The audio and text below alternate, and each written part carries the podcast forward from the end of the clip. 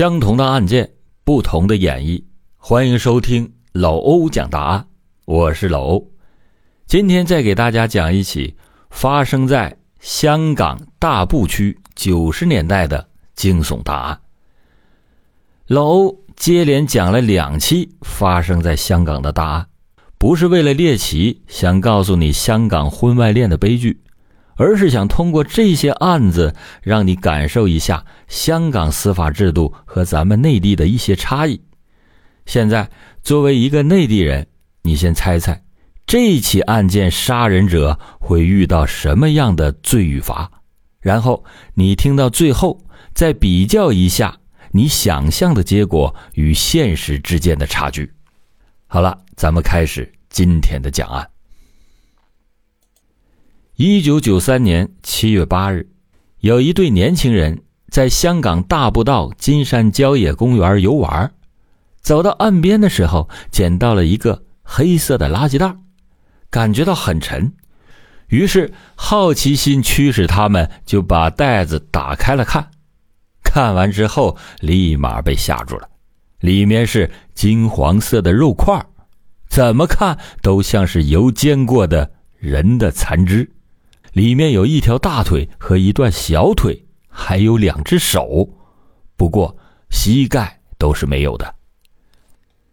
见此情景，他们立刻报了警。警方很快赶到以后，封锁了海滩进行调查取证。经过化验分析，垃圾袋里面确实是人体的残肢，包括部分大腿、小腿、部分手臂，还有内脏。但奇怪的是，这些残肢大部分都被高温液体浇淋过，就类似用油煎过一样。经过分析，死者为女性，死亡的时间可能在三到四天之内，年龄在二十五岁至三十五岁之间。因为出了人命，于是重案组立刻接手。开始调查附近人员有没有看见可疑的抛尸人，以及调查近期女性失踪人口，最后将死者身份确定为魏记烧腊店失踪的老板娘。老板娘名叫钟彩娟，中国籍女子，年龄三十三岁，已婚，已经是失踪了三日。那个时候，魏记烧腊店。在街坊之间名气还很不错，口味好，价格又便宜，而且品种很多，包括白切鸡、烧鹅、秘制叉烧、凤爪、画皮乳猪和金沙骨，所以有很多人都前来光顾。店主是三十三岁的罗福成，这个人忠厚老实，厨艺精湛，再加上店里分别负责的女老板钟彩娟，还有雇员钱艳和。脾气都很好，礼貌待人，经常给附近的酒楼、街市、鱼档送外卖，所以大家都很喜欢。开始的时候，罗福成和原配妻子钟彩娟在大埠区临时街市开了第一间烧腊店，因为生意好，于是又在宝湖花园街市开了分店，并且找来了貌美又会做生意的钱彦和管理。一般的烧腊店做叉烧都习惯用那种冷冻的梅头肉，因为肉里面血水多，使叉烧肉的质感大打折扣。这个雇来的钱彦和也是一个烧腊的高手，他就建议魏记烧腊店应该采用新鲜的梅头猪肉，这样口感会更好。他们的烧猪也是用新鲜猪制作，每天只烧三只，傍晚就能卖完。这样持续了一段时间以后，店里边挣了不少的钱。罗福成为人老实，但是就是有一点，他呀比较好色，生意做久了，自然是罗钱二人日久生情，也就有了关系。后来钱彦和竟然还为他生了一个儿子。钱彦和负责宝湖花园街市的店。就住在保护花园 B 座十六楼 B 五单位，这样一边一个倒也是保持平衡。罗福成坐享其人之福，几年下来，妻子都不知道他有二奶，大家也就其乐融融。当年四月的一天，钟彩娟店里的炉具出了点问题，需要修理，于是他就到了宝湖花园店里去，准备借点工具和零件。虽然大家都是一家店，但是他们互相很少走动，因为两个店都很忙，而且分店每个月都能及时交钱。中间全是靠老公罗富成在沟通着。钟彩娟一进到保护花园的卫记，就大声的叫道：“佳姐呀，你忙不忙啊？”钱彦和一看是钟彩娟，很是诧异，就说：“彩娟呐，你怎么来了？”钟彩娟回答说。哎呀，今天好倒霉！店里的炉具用的太久，烤箱坏了不能用，我向你来借炉丝，回去修理修理。钱彦和虽然很少见罗福成的原配妻子，但是一想到自己和罗福成已经有了儿子，但是自己是二奶，一直没有名分，心里还是有些嫉妒和不舒服。于是话语里就带着刺儿说。哎呀，不好意思啊，你需要修理就找人修。我的烤箱也想换了，你再去买新的吧。钟彩娟这时候就有点不高兴了，她说：“我说佳姐呀，大家都是一家店，不分你的我的，怎么能这么说呀？”钱燕和也有了反应，说：“哼，不分你的我的，我每个月交数，你都没有讲不分你的我的呀。再说我整天辛苦工作。”我为什么呀？钟彩娟这时也来了脾气，也不再客气，说：“我是老板，我说什么就是什么。”钱燕和情急之下就抱怨了起来：“哼，我不管怎么样，我也是老板，这个店我也有一份如今我和罗福成已经很多年了，而且有了儿子，我不要再做老二，我也要当老板娘。你说什么？你和罗福成有关系啊？对呀，我们有儿子。”怎么样？都已经好多年了，你自己看着办吧。钱彦和干脆就摊牌了。钟彩娟一怒之下就开始大骂钱彦和，修炉具的事儿也不管了。他骂道：“你这个狐狸精，勾引我的老公，我跟你没完！”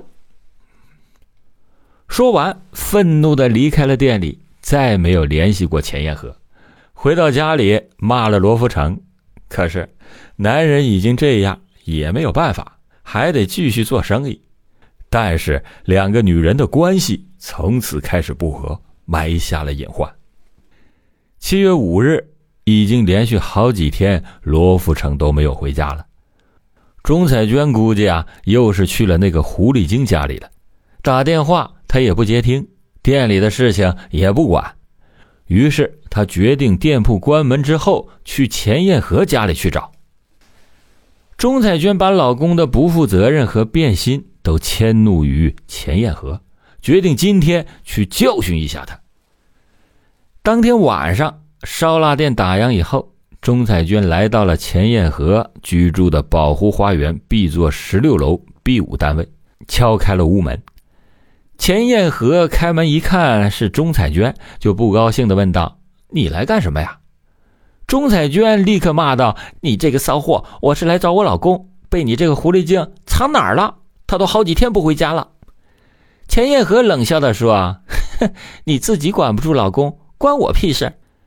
钟彩娟冲进了屋子里，寻找了一番，可是并没有发现罗富成，两个人就开始纠缠了起来。在厮打的过程当中，钱彦和被钟彩娟抓住了头发，以及。擦伤了脸部，在愤怒之下，钱燕和拿起了水果刀，扎向了钟彩娟腹部以及胸口。钟彩娟连着高呼救命。这个时候，钱燕和已经是怒从胆边生，把钟彩娟推到了浴室，连续多刀刺中了钟彩娟的要害，并且捂住了她的嘴，不让她呼吸。最后，钟彩娟因为失血过多而死亡。钟彩娟死亡以后，钱燕和独自在家里思考了良久。他怕被人发现，但是想到除了老大，自己再也不用做二奶，于是就一不做二不休，决定把尸体分尸处理了。因为家中缺乏合适的分解工具，于是钱彦和换完衣服之后，迅速的到店里把切骨刀、剃刀、大刀，还有分骨用的锯子以及挂叉烧的钩子等工作器械带回家中，在家中把尸体分解开来。钱彦和虽然下定了决心要把尸体分解。但是面对着白天还是一个大活人的熟人，现在独自一个人在用锯子锯他，心里还是有点害怕。而且人体死亡五个小时左右，尸体的温度才开始降到和室温一样，血液在两个小时以内还能流淌。据钱彦和的口供，当天晚上拿回工具之后，在浴室开始了分尸工作。他从肩部切开了第一刀的时候，大量有温度的血液喷溅到自己的脸上，然后锯手、锯腿和切开腹部，取出内脏，血液溅满了整个浴室。浴缸里堆满了四肢和碎肉，内脏被用钩子挂在了墙上。当他锯到大腿根部的时候，随着肌肉的颤抖。平躺的钟彩娟的尸体突然坐了起来，睁开眼睛，非常的狰狞。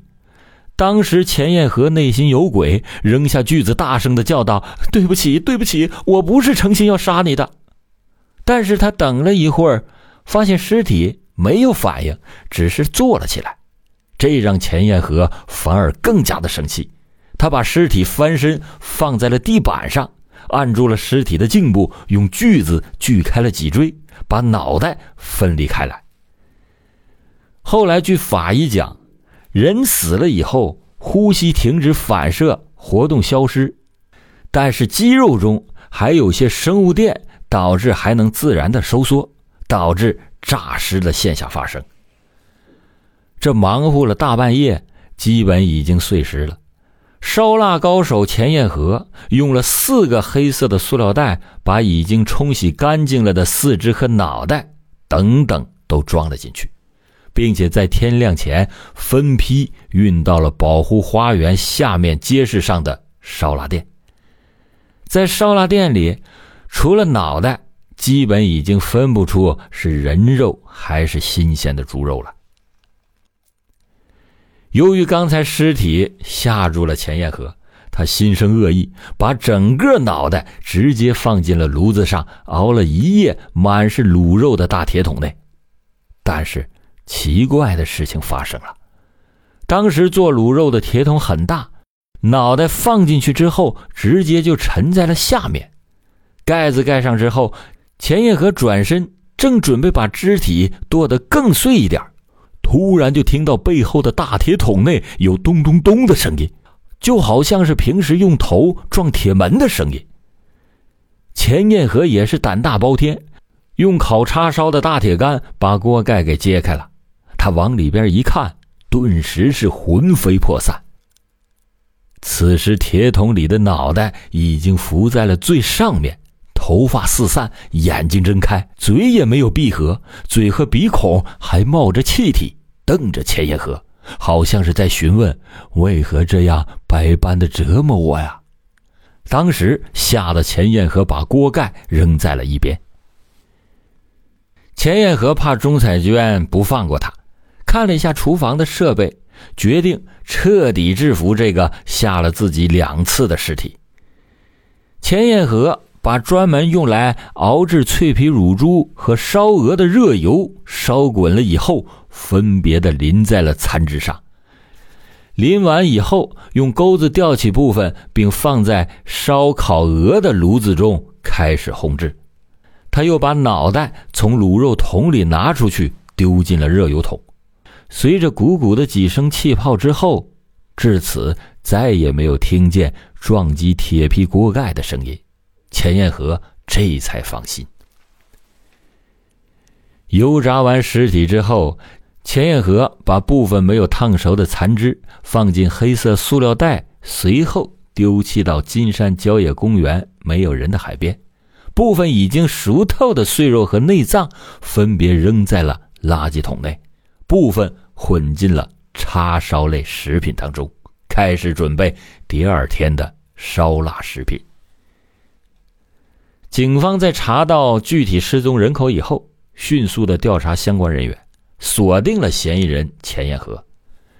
七月十日，警方搜查钱彦和的宝湖花园街市味记烧腊店和宝湖花园的寓所，找到了大量的证据以及残骸，正是以谋杀罪抓捕钱彦和。